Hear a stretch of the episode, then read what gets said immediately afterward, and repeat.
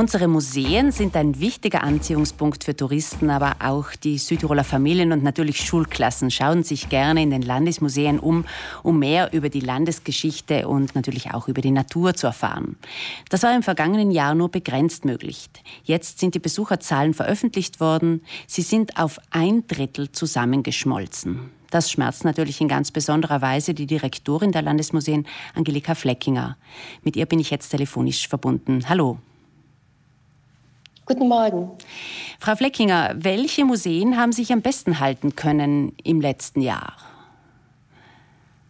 Also wir haben natürlich das übliche Ranking, wo das Südtiroler Archäologie jetzt sich am meisten hervorhebt, mit normalerweise an die 300.000 Besucher, Besucherinnen im Jahr. Dieses Jahr waren es knapp nur über 100.000, gefolgt dann vom Touriseum, Schloss Tirol und den anderen Landesmuseen, sodass wir eigentlich feststellen können, dass sich dieser ähm, Prozentsatz von minus 66 Prozent durch alle Museen mehr oder weniger durchzieht. Wer jetzt glaubt, dass die Mitarbeiter in den Museen Däumchen drehen in dieser Zeit, der irrt.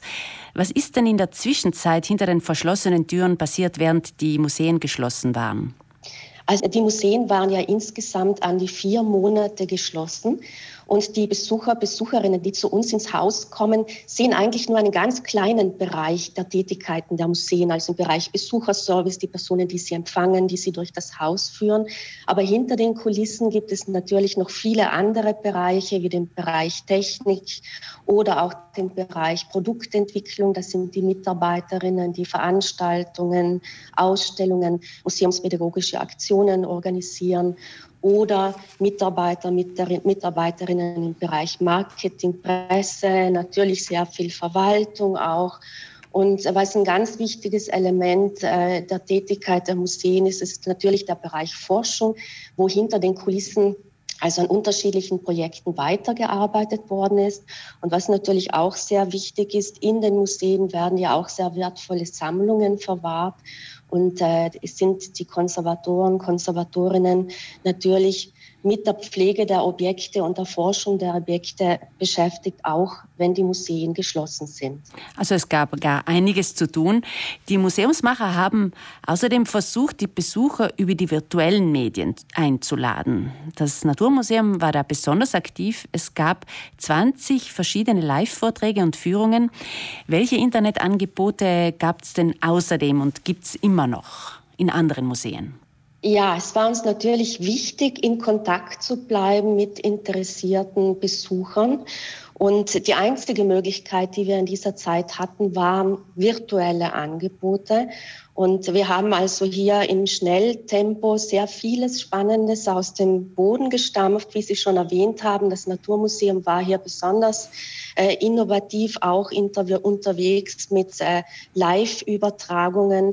Es haben aber auch die anderen Landesmuseen zum Beispiel virtuelle Führungen auf ihren Homepages angeboten, wie auch zum Beispiel die Außenstelle des Ladinischen Museums in St. Cassian zum Ursus Ladinicus wo man zum Beispiel so ähnlich wie wenn Sie sich mit diesem gelben Männchen auf Google Maps durch Straßen einer Stadt bewegen, so können Sie sich auch durch die Museen bewegen und sich die Inhalte der Museen dann auch anschauen und wertvolle Informationen dazu bekommen. Dieses Angebot gibt es zum Beispiel auch für Schloss Tirol oder auch für das Touriseum. Und was wir ganz neu ähm, eingerichtet haben, das ist wirklich ein interaktiver Live-Austausch, also eine virtuelle Führung, zum Beispiel im Ötzi-Museum, wo es äh, darum ging, vor allem Schulklassen das Thema Ötzi auch nahezubringen. Und da sind die USA aufgesprungen, beziehungsweise Schulklassen in den USA haben da Interesse gezeigt. Das muss Sie ja besonders gefreut haben, Frau Fleckinger. Das war für uns sehr spannend, weil wir auch gesehen haben, dass wir durch äh, virtuelle Medien oder Angebote auch unseren Aktionsradius enorm erweitern können.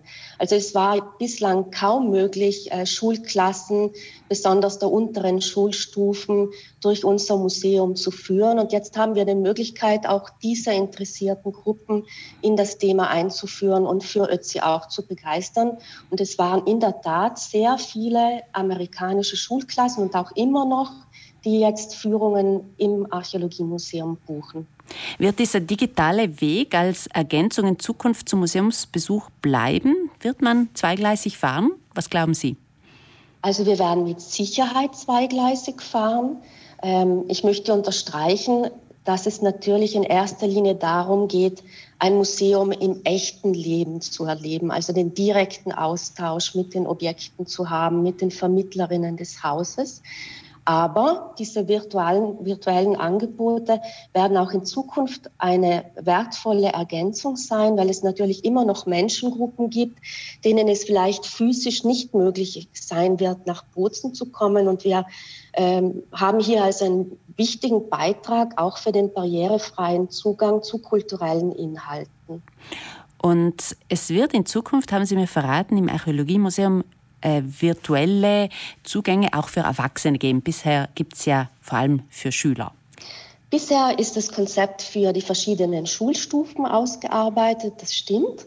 Wir arbeiten aber gerade auch an einem Konzept für Erwachsene, wo es also möglich sein wird, äh, live mit einer Führerin, mit einem Führer durch das Museum zu wandern und das Thema Ötzi erleben zu können. Und auch hier haben wir dann eben die Möglichkeit, Personen einzuladen, die von sehr weit weg leben. Wir, haben, wir sehen, wir haben großes Interesse von Menschen auch aus Neuseeland, aus Australien, aus Japan, denen es wahrscheinlich nicht möglich wäre, sonst ins Museum zu kommen. Also dieses Angebot werden wir dann demnächst auch äh, auf unserem äh, Programm aufzeigen können. Es bleibt also spannend in der Museumswelt. Danke, Frau Fleckinger, für dieses Gespräch. Hoffentlich wird es im Frühjahr dann bald wieder möglich sein, in ein Museum ganz einfach hineinzuspazieren. Andrea Fleckinger ist die Direktorin der zehn Landesmuseen. Und wenn Sie jetzt neugierig geworden sind auf die virtuellen Museumsbesuche, dann klicken Sie sich einfach rein auf die Seite der Landesmuseen und Sie werden staunen.